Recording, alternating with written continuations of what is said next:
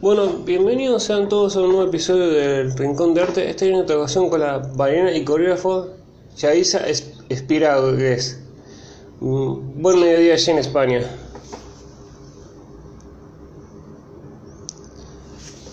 ¿Cómo va? Bien, bien.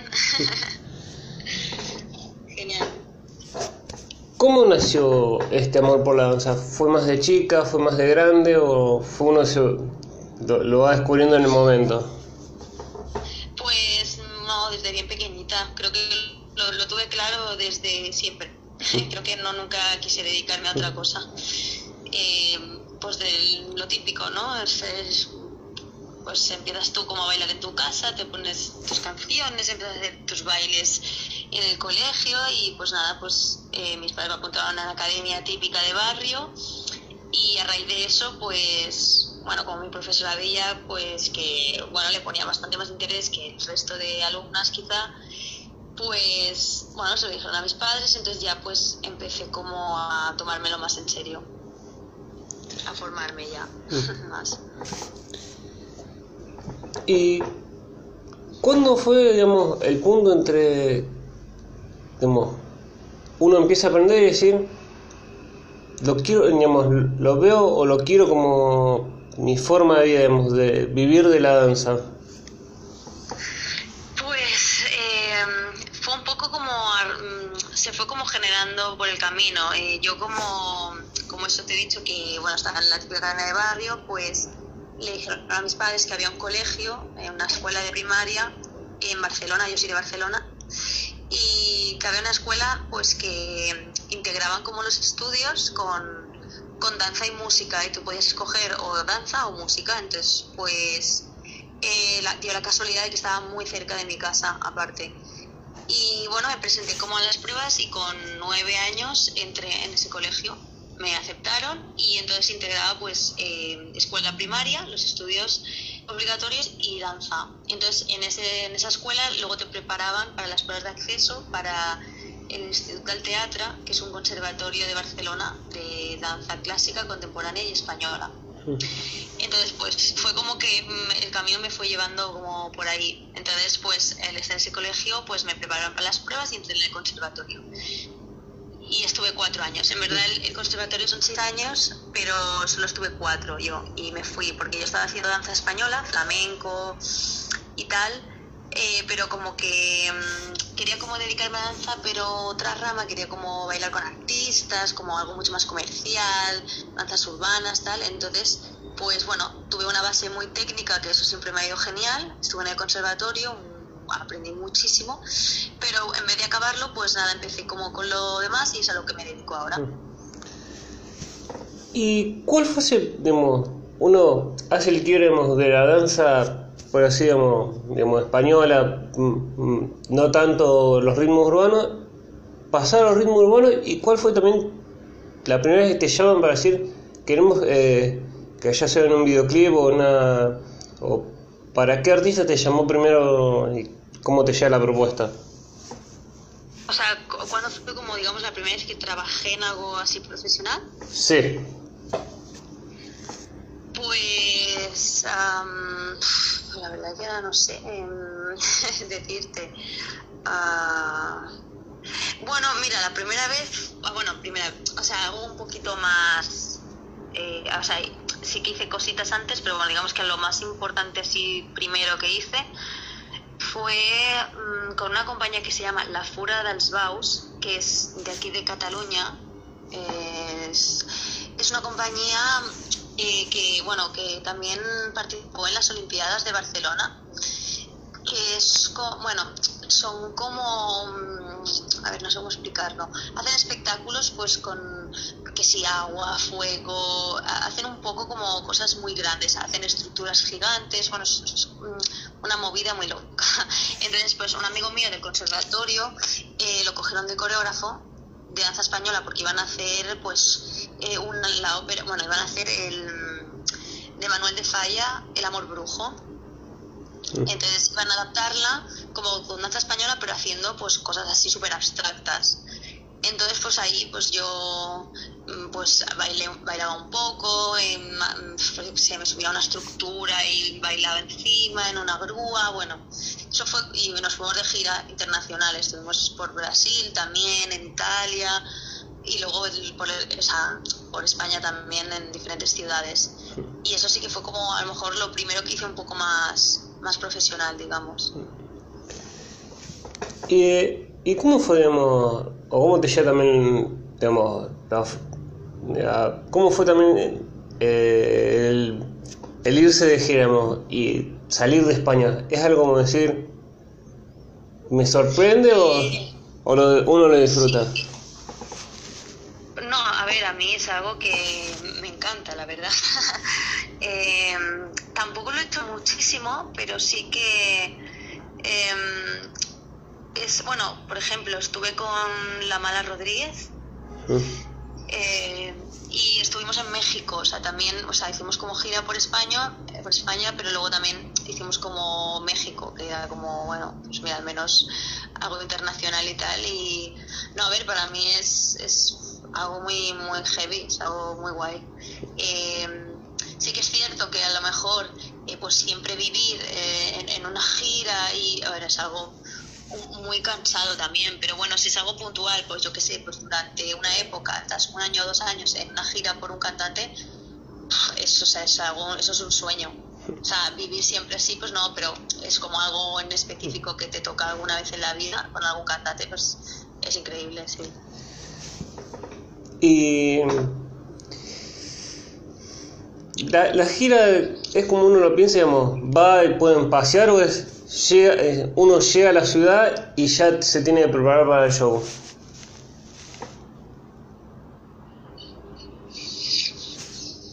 Ay, perdona, que se corta un poco. Eh, no pasa nada. Eh, pueden ser los problemas de, conexión, ¿no? Que, como, la, la, gira es como uno lo piensa, eh, digamos, que llega y puede recorrer la ciudad o es llega a la ciudad y se va directamente al lugar donde va a presentarse el artista digamos, y uno baila para ese artista? Pues mira, a ver, depende un poco. Si, mm, por ejemplo, cuando estuve en Brasil, en Sao Paulo, sí que fue un poquito más que pudimos, pudimos visitar un poco lo que es la ciudad y tal, pero porque teníamos eh, varias actuaciones durante la semana, o sea, teníamos pases, a lo mejor dos pases durante cuatro días, entonces, bueno, ahí da margen, pero muchas veces eh, no, o sea, no puedes casi visitar. O sea, yo por ejemplo fui a México, pero siento que yo no he ido a México porque es, fue llegar, estuvimos cuatro días, eh, que es el de llegada, el, que te vas, y, dos días entre medio, que uno era el primer día de ensayar, estar eh, allí donde el festival, el siguiente día es bailar, y lo único que pudimos visitar pues fue el, mismo barrio donde estábamos, pero nada más. ¿Y cómo digo, que te hayan llamado, no sé, bailar para David Guetta, que uno lo tiene como dice, ¿cómo es para, para alguien que la gente ve más, no, puede ser un artista como Shakira, como decía Bola Mala Rodríguez o Lola Indio, o pongamos Lola Indio, son cantantes y bailan, digamos, pueden eh, acompañar digamos, al grupo y tener que estar digamos, bailando para un DJ como Guetta, que, que es el DJ que está con, en la cabina. Bueno, al final, eh, pues tampoco, no sé, me noté un poco igual que siempre, pero, pero porque, por ejemplo, Debbie Guetta estaba en la cabina, pero sí que había una cantante, que era Becky Hill. Entonces, eh, bueno, la acompañábamos a ella, porque ella sí que estaba de cantante en el escenario, y, entonces, bueno, sí que nos, nos sentíamos acompañadas como de una cantante y tal, pero bueno, sí que es cierto que él estaba pues en otro, en otro punto estaba en la mesa y ya está, pero bueno. No sé, un poco distinto, pero bien. y uno como bailarín, más allá que uno empieza a trabajar, que lo empiezan a llamar para trabajar con, con artistas, ¿se sigue formando, digamos, sigue tomando clases o entonces también que sos coreógrafo, digamos, uno se sigue, digamos, sigue entrenando o es como ya llegué a mi punto. No, no, o sea, tienes que seguir formándote, o sea, sí, sí. Porque, porque mm, todo cambia muy rápido, en la danza también hay modas, hay diferentes movimientos y todo avanzando mucho y si no te, te quedas muy atrás y, y, no, no, o sea, tanto para coreografiar como para trabajar de bailarina tienes que estar siempre preparada para lo que te pidan y el cuerpo tiene que estar en constante renovación y, formándose, sí. ¿Y cómo fue durante el 2020 o digamos uno arranca a bailar y en un momento en el 2020 dicen todo el mundo va a estar adentro, no se va a poder mover por el tema del COVID-19? ¿Fue un momento duro o fue como esperando que vuelva? Eh, pues eh, fue, fue rarísimo. Al bueno, al menos yo a nivel personal, digamos que al principio no lo llevé mal. Cuando hubo como la cuarentena, que todos teníamos que estar encerrados en casa, no sé por qué en ese momento no me sentí mal, porque bueno, por suerte yo estaba en casa con mi pareja, tenemos una terracita, no, no nos agobiamos, hacíamos ejercicio. Eh, y yo daba clases por Instagram, en directos de Instagram y no sé, sentí como que la gente estaba como muy unida, como de alguna manera, pero sí que es cierto que para mí hubo el momento drama después. En este momento como que no, yo creo que no sabíamos lo que nos esperaba o pensábamos que eso acabaría y ya está, pero cuando empezamos a trabajar fuera y otra vez cerraban las escuelas y era como que ya podías salir a la calle pero no podías trabajar, entonces aquí en Barcelona fue fatal, o sea, todo está cerrado, yo no podía trabajar, eh, no cobraba, eh, o sea, iba muy mal de dinero, o sea, fue todo mm, horrible. O sea, yo sentí que dos años míos de, que podría haber estado trabajando y pues fue, fue un parón. O sea, cuando yo ya estaba empezando a trabajar mucho más a nivel profesional, de repente es como que todo se paró y, y fue muy difícil arrancar y que todo otra vez volvieran a querer contar con bailarines, hacer eventos grandes claro, para nosotros fue horrible, o sea, no, no nos deja, o sea, no podíamos trabajar ni aunque quisiéramos, aunque estuviéramos, aunque nos encontrábamos bien, o sea, no se podía, entonces, bueno, nos castigó mucho a nosotros a nivel laboral. Y fue, ¿cómo fue el volver a trabajar o, con los protocolos? ¿Era algo tedioso o era es lo que hay hay que acostumbrarse? pues al principio nos que adaptar, pues clases con mascarillas, siempre había gente pues que se quejaba, porque tal, porque es incómodo, pero bueno, al final eh, sí o sí tienes que adaptarte a las medidas, eh, nos hacían poner marcas en el suelo para no estar demasiado juntos, o sea, había como pues, todos los protocolos, pues teníamos que respetarlos porque preferíamos eso a que nos volvieran a cerrar las escuelas. Entonces, pues bueno, al principio fue un poco raro, pero bueno, poco a poco ya se fue como destensando la cuerda y al final ya todo volvió como a la normalidad, ahora ya estamos totalmente en la normalidad. ¿Y cómo fue ese paso, digamos, de bailarina a, profe o a, profesora de danza? ¿Es un paso que se da normalmente o es uno lo, lo va encontrando? Y quiero saber también si hay diferencia entre ser coreógrafo y profesor de, digamos, profesor? Pues mira, aquí, o sea, en general, en, al menos en mi mundo aquí, bueno, en el mundo de la danza, en el que yo me rodeo, es muy común ser profesor. La mayoría de mis amigos todos somos profesores, nos dedicamos a ello porque al final es, el trabajo más seguro. Porque, o sea, nosotros... Eh, eh, o sea, que a ti te cojan para un artista, para tal, son trabajos más puntuales que, bueno, tú vas teniendo. Hay gente que tiene más, hay gente que tiene menos, pues depende de lo cuánto estés metido en el mundillo. Eh, pero claro, para vivir de la danza es más difícil solamente dedicarte a eso. Entonces, la mayoría de bailarines tienen sus clases, tienen eh, pues eso, entonces nos acostumbramos a que debemos montar coreografías. O sea, yo soy coreógrafa, pero a partir de que, de que soy profe, o sea, porque al final, siendo profe, yo tengo que montar mis coreografías y enseñarlas. Yo no puedo enseñar material de otras personas. Entonces, eh, pues al final una cosa lleva a la otra y, pues soy coreógrafa y profesora. Entonces, eso, o sea, es, es muy común aquí ser profesor. Sí, sí. ¿Y has tenido periodos a la, a la primera de dar clase o es como uno ya está acostumbrado, digamos, a ser bailarín o coreógrafo, es como, es algo más, pero que alumnos van a, digamos, aprenden de uno. No, o sea, es, es, es muy diferente la sensación. Em, yo, a ver, sí que empecé a lo mejor a los 19 o así a dar clases.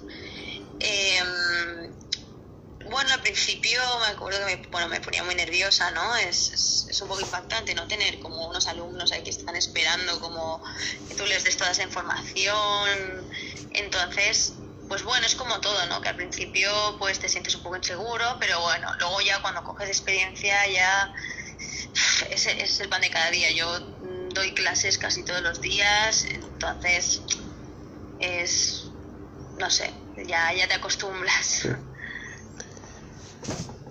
¿Y qué, digamos, como se puede decir, estilo profesor? ¿Sos ese profesor que dice, esto así se tiene que ser así? ¿O es más, vamos trabajando y todo, todos tienen un proceso distinto para aprender de la danza? Pues, a ver, esto también es, depende de los estilos que enseñes. Yo, por, o sea, yo, por ejemplo, no considero que enseñe hip hop o yo nunca pongo danza. O sea, cuando a mí me contratan en una escuela no no me gusta que pongan, ya hice explicarles, eh, yo que sé, clases de hip hop o danzas urbanas, porque no considero que enseñe eso. Entonces hay profesores que enseñan pues unos estilos muy concretos, pues por ejemplo, eh, tienen una formación súper fuerte de hip hop y enseñan, pues mira, popping, locking, eh, new style, no sé, no sé cuántos, pero yo al final me he formado de tantas cosas distintas que, bueno, me pasa a mí y le pasa a muchísima gente aquí, que es como que adaptas todos los estilos y haces tu propio estilo personal. Entonces yo siempre me pongo como que me clasifiquen en comercial, porque así es como que siento que no falto respeto a ningún estilo y que abarca muchas cosas. Entonces cuando yo enseño mi estilo, yo exijo lo que a mí me gusta en mi coreografía. Si yo quiero que mi coreografía sea así, yo exijo eso, pero es mi punto de vista. Entonces eh, les exijo, en, o sea, bueno, yo también enseño coreografías distintas también para que, de diferentes estilos también un poco para que se formen en, muchas cosas. Entonces en cada coreografía les exijo cosas distintas. Eh, a veces les doy más libertad en según qué coreografía porque le doy más importancia a que experimenten su propio movimiento o a veces no, quiero que sea como mucho más limpio porque es una coreo muy lineal y, quiero que se adapten exactamente a lo que digo, o sea que muy depende del, del coreo que enseñen. ¿Y hay algún tema que has escuchado o has armado coreo y decís, puedo seguir armando coreo con este tema todas las veces que quiera porque tiene muchas cosas para trabajar? ¿O sos, digamos, siempre buscar un tema nuevo o, no, o uno no se conforma? Pues siempre son nuevos, porque claro, mm, es lo que digo, que yo tengo clases todas las semanas, entonces eh, pues yo cojo una, una, canción y a lo mejor monto, pues yo qué sé, 40, 50 segundos de esa canción. Entonces, pues a lo mejor esa coreografía me dura dos o tres semanas, la trabajo en clase, pero luego ya pasamos a la siguiente. Entonces siempre tengo que ir renovando de canción. Siempre, siempre voy cogiendo canciones distintas. ¿Y cómo fue el paso, digamos, de ser coreógrafo y cuál fue el primer trabajo que dijeron, o te llamaron como decir, quiero ser, digamos, quiero que vos sea mi coreógrafa? Em, pues, a ver, en, de coreógrafa he trabajado mucho menos. Eh, he coreografiado mm, o sea, para grupitos de competición. Es decir, yo he coreografiado a, en escuelas, bueno, las escuelas pues me contratan como profesora y también pues como coreógrafa para que les haga un montaje a los grupos, a sus alumnos, para llevarlos a competición. Entonces, eso sí que lo he hecho, he llevado grupos a competir que yo he coreografiado. Luego a nivel profesional, pues yo que sé, por ejemplo, hay un grupo de aquí de Barcelona que se llama La Villa Rusa, que también les, les hice como una especie de coreo porque querían que apareciera en el videoclip como un momento de baile así y tal, y entonces, bueno, pues les, les hice como una, coreografía y, y eso. Em, pero es eso, pero realmente yo he tenido hasta ahora más, más trabajos de bailarina, o sea, me considero más bailarina que coreógrafa. Coreógrafa lo soy porque al final doy clase y yo coreografío. entonces, sí, pero más, más bailarina, me siento más bailarina a nivel profesional.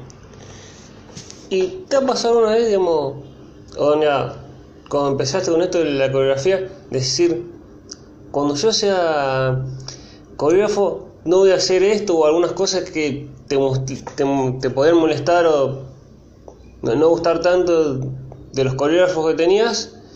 O, y, o te pasa eso como, viste lo que hace el no, que, no voy a hacer como tal y después termina haciendo, o haciendo cosas parecidas.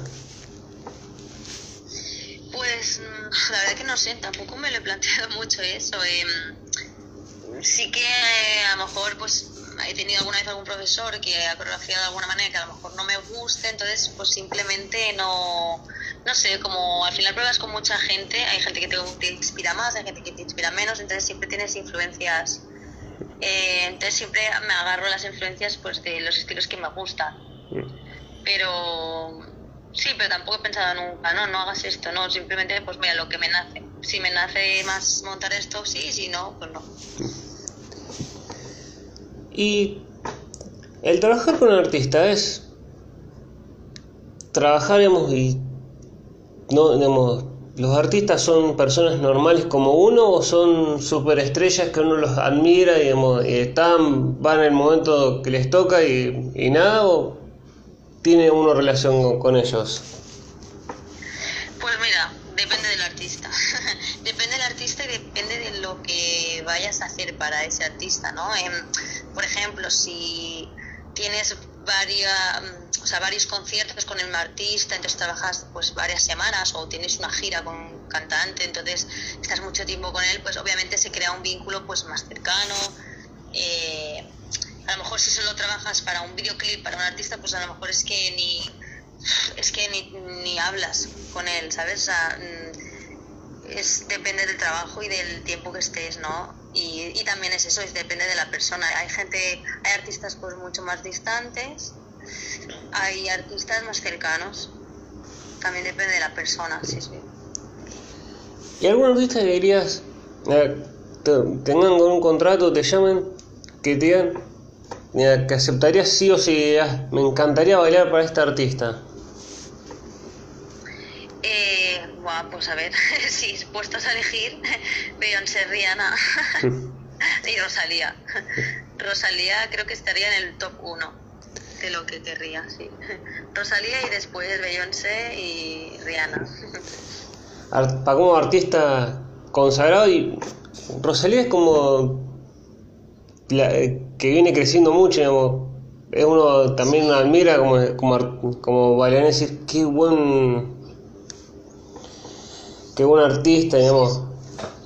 Sí, sí, aparte que es o sea, empezó, yo recuerdo cómo escuchar su nombre y tal, porque bueno, es, de aquí de Barcelona y eh, empezó así y tal y, de repente la ves donde está ahora y bueno, aquí al menos en, en España, pues claro, es, bueno, está muy arriba. Bueno, internacionalmente también, pero claro, nosotros como al ser como nacional, como que te sientes orgulloso en plan de joder, ¿dónde ha llegado esta persona eh, tan, a nivel internacional? Y, bueno, no sé, a mí personalmente me gusta mucho. Sí. ¿Y te ha pasado también, como profe, te han dicho, digamos, les dice a tus alumnos, tomen clases conmigo, podríamos como tenerlos de ídolo que, o pensar, digamos, solo aprenden conmigo o es uno tiene que dejarlos que aprendan de todos los, digamos, que el alumno forme su camino. Ah, no, no, con, todos los profesores que pueda, o sea, yo, eh, todos mis alumnos, eh, o sea, yo les obligo a que tomen clases con todo tipo de profesores porque al final yo les puedo dar una información, pero pero no es suficiente, o sea, me tendrán a mí muy cogido mi estilo, pero necesitan formarse con mucha gente como lo hago yo. O sea, yo me formo con todo tipo de profesores que los máximos estilos posibles. Al final eh, serás un bailarín mucho más versátil y, y es muy necesario para cuando, si quieres dedicarte a la danza, es muy importante ser versátil, porque al final en un trabajo pues te pueden pedir diferentes cosas, entonces al menos que puedas adaptarte y no seas solamente profesional un único estilo. Y el profesor, ¿cómo se llama con el tema de los teléfonos? ¿Es como graben ahora o es como no los, los teléfonos en el salón no aparecen? ¿Cómo, cómo? O sea...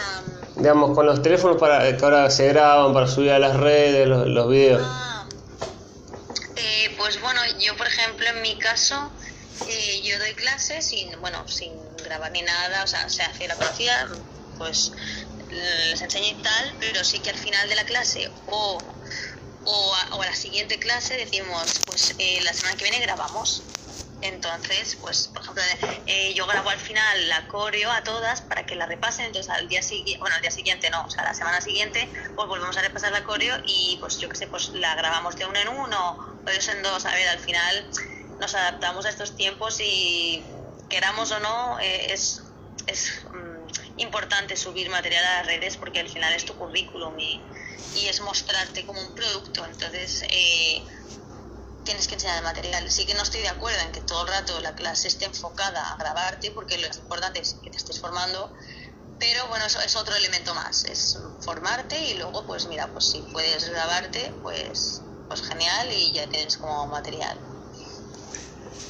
¿Y cómo deben ser, digamos, no como decía usted, están en pareja? ¿Alguna vez a una pareja, a su pareja actual o a alguna otra pareja le haya dicho, no me gusta digamos, el atuendo o que hagas esto porque es muy sexy o, o, o la pareja lo hace, digamos, algo se charla? Eh, pues mm, la verdad que no, no he tenido nunca ningún problema, o sea, es que la danza siempre ha formado parte de mí, así que, eh, que, la persona siempre va a tener que adaptarse a mi trabajo porque porque es así, porque, en fin, sí, sí, no, no, nunca, nunca he tenido ningún problema, no, qué va. ¿Y te ha pasado por algún amigo o algún familiar que te diga, buscate un laburo, digamos, más serio, no, digamos, no tan exigente como la danza, tener dar muchas clases o no, no tener mucho fijo, que te diga, buscate un laburo, digamos, por así decirlo, como un laburo común o, o esa frase, o también la frase de la danza no se puede ir? Más serio, ¿no? Sí. Eh, pues yo he tenido, o sea, conozco a muchas amigas que no les ha pasado como a mí, pero yo he tenido mucha suerte en eso, o sea, muchísimas. Es que mi familia lo ha entendido desde siempre. O sea, quiero decir, es que no había como. Es que para mí no había ni otro camino. Es que como bailo desde tan pequeñita, me metieron en el conservatorio, es como que ya mis padres como asumieron muy, muy bien o entendieron perfectamente que eso pues era un trabajo. Entonces, eh, por suerte ellos me apoyan. Si he tenido alguna vez algún problema económico, pues bueno, han podido ayudar lo justo. Somos una familia humilde, pero, pero bueno, gracias a Dios mis padres tienen trabajo los dos y pues tampoco nos ha faltado nada. Entonces, pues ellos siempre han tenido la tranquilidad de, bueno, mira, tú dedícate a lo que te gusta, si en un futuro pues pasa algo, pues bueno, pues siempre hay tiempo para hacer otra cosa. Yo también he tenido estudios y he estudiado otras cosas, aparte porque yo hice bachillerato y hice un grado superior de iluminación y de fotografía y tal, que siempre lo combinaba con la danza, que bueno, que, que bueno, tengo una base de estudios, que eso sí que mis padres me lo exigieron, en plan, aunque te dedicas a la danza, ten una base sólida de estudios, por supuesto. Pero, pero no, o sea, una cosa me llevó a la otra, ya empecé a dar clases, ya vieron que me dedicaba bien a la danza, que, que tenía trabajo, que entonces pues nada, no, la verdad que fue todo muy natural y siempre me han apoyado. Eh, ¿Y cuál fue el, digamos, el trabajo, ya sea, no sé, Lola Índigo, mm, La Mala Rodríguez o algún artista que te sorprendemos, dijiste, no puedo creer que me hayan llamado? Pues para mí eso fue con Shakira. Mm. Sí, fue, fue lo más, bueno, fue lo más sorprendente. Al final, eh, aparte que fue muy extraño todo, porque normalmente pues tú ves un casting, eh, tú envías pues tu, tu información, tu material, entonces te convocan para un presencial. Pero lo de Shakira fue algo mm, súper extraño porque me llamaron directamente por teléfono, porque otra persona dio mi perfil.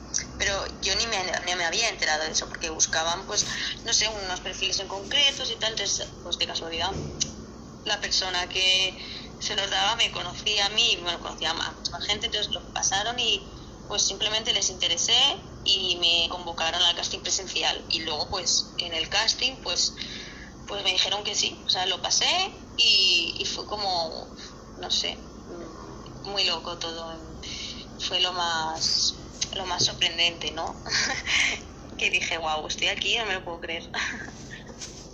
¿Y cómo fue bailar para, digamos, para, un para la apertura o también en un espectáculo deportivo? La gente, digamos, disfrutaba o era como, por favor, venga la, la, final de la Copa Davis. No, a ver, fue muy, muy, muy, emocionante. O sea, eh, bueno, fue allí en el mismo campo, cerrado, bueno, era un estadio cerrado y tal. Y no, fue muy impresionante, a mí me impactó bastante. Eh, el, el, hecho de pensar de que tantas personas te están viendo, tanto en directo como luego, esto pues se va a emitir en la tele y eh, Shakira, es toda mucha presión.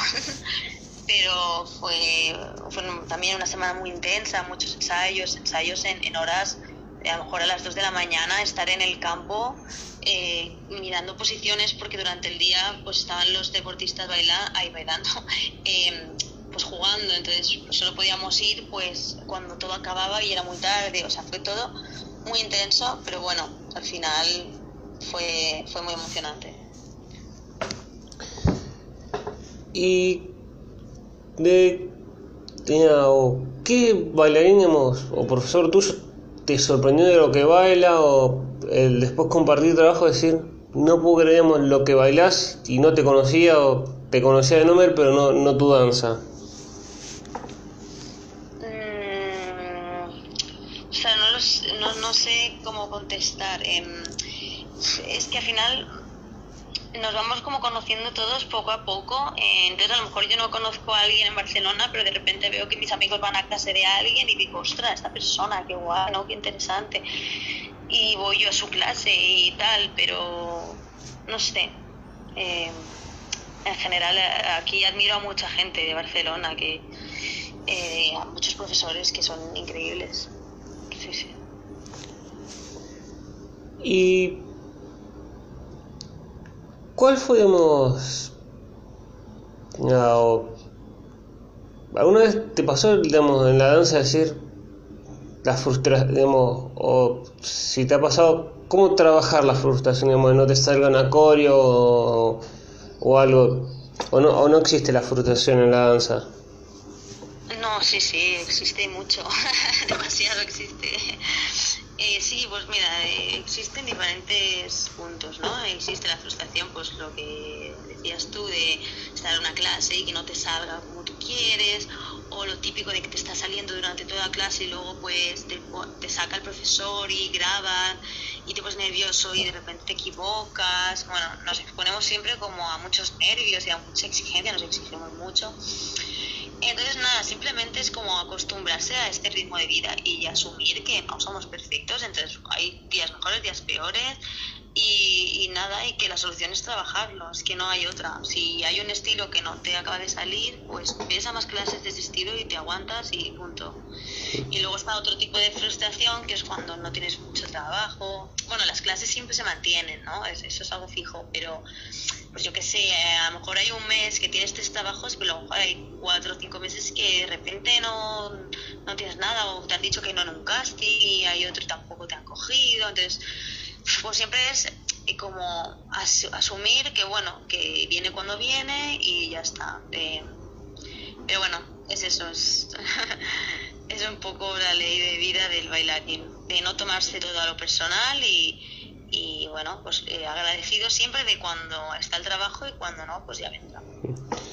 Y para quien esté, digamos, por Barcelona, digamos, ¿dónde te puede encontrar, digamos, y con qué se va a encontrar en tus clases?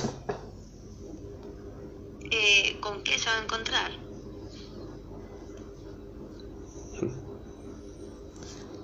Eh, En, o sea, ¿en qué sentido? ya, ¿con qué, digamos, con qué energía o con, digamos, o, o con qué estilo más...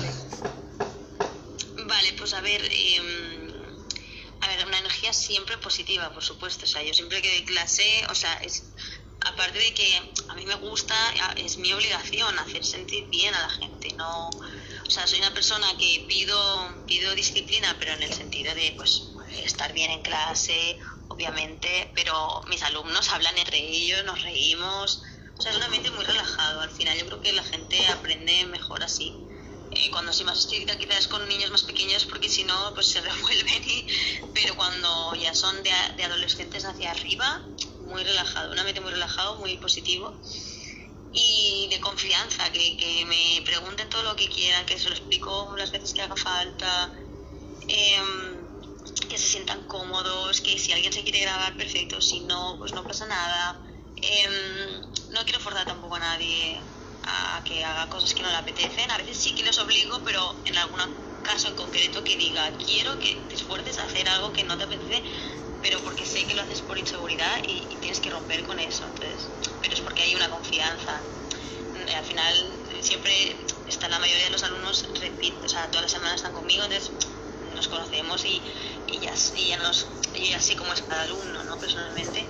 Y luego a nivel de estilo, pues... em, pues hago mucho reggaetón. Reggaetón hago mucho porque es algo como que siempre gusta, que siempre anima.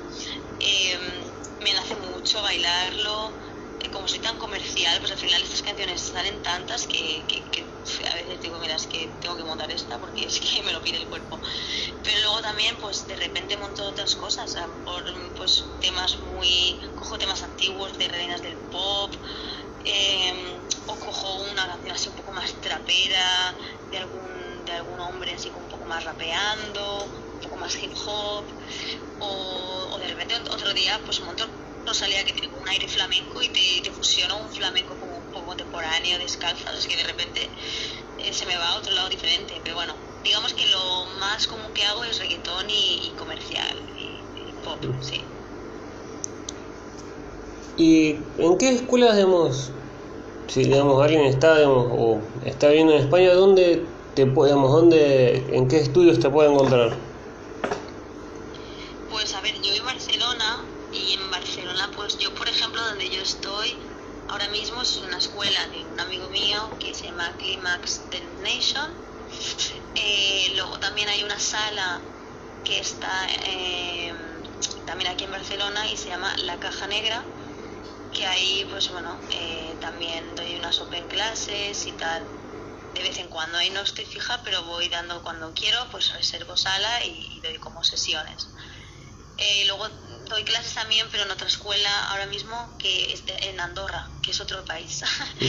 pero como está muy cerquita, bueno, está en, aquí pegado a Cataluña, pues voy en bus unas tres horas y doy allí clases, me quedo a dormir y luego vuelvo a Barcelona. También es- y bueno, esa escuela se llama TC.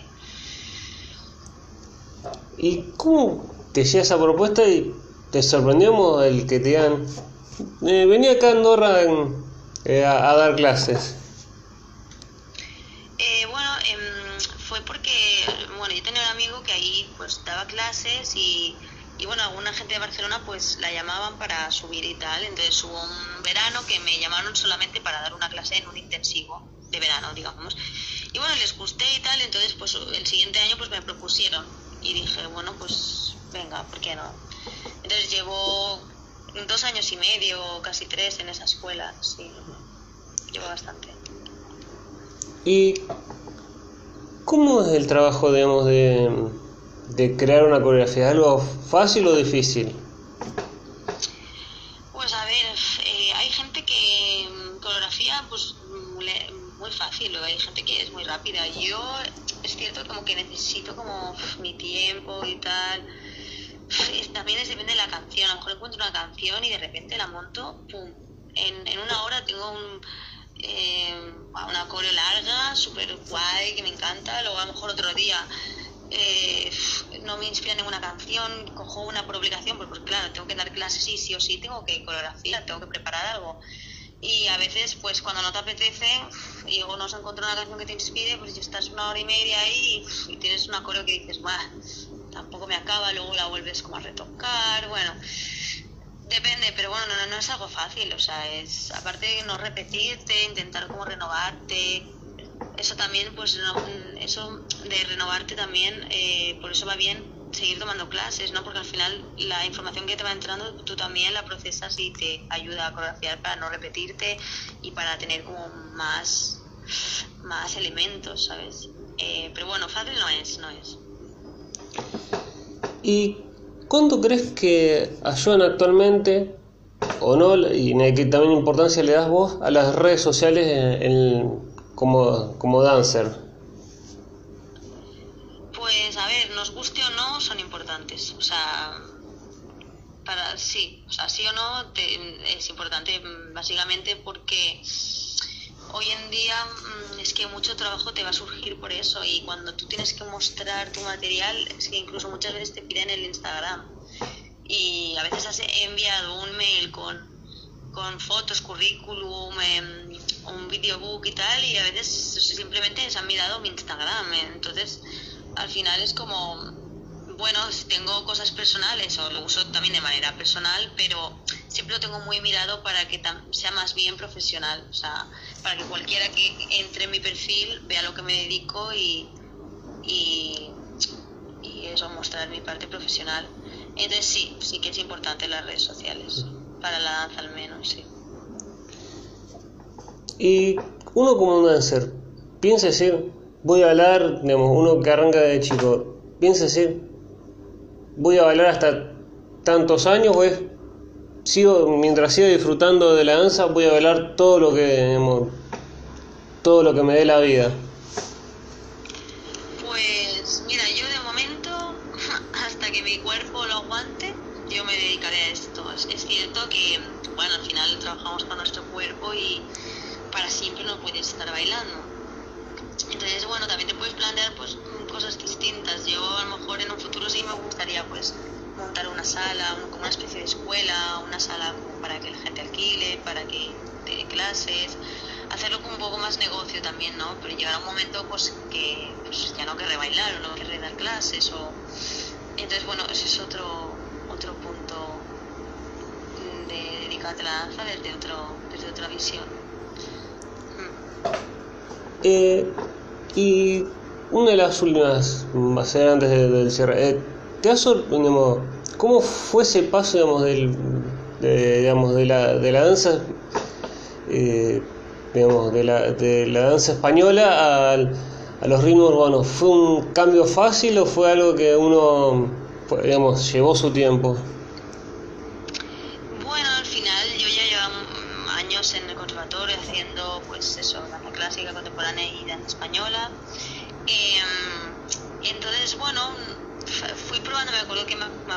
A una academia pues los sábados hacer como danzas urbanas, como para ir probándolo.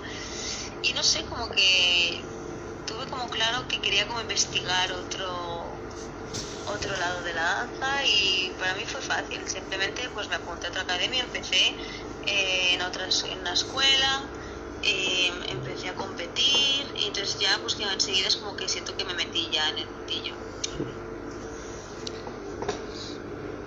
¿Y alguna vez te pasado, digamos, el cuerpo o, el cansancio factura de decir, necesitaba dormir y por esto no tener tantos laburos o no tener tanta constancia como otros laburos, tener que seguir trabajando y que el cuerpo hace factura? Eh, sí, sí, o sea, a veces de, pues tener alguna lesión o la espalda o cosas así, dices, madre mía, esto me compensa al final.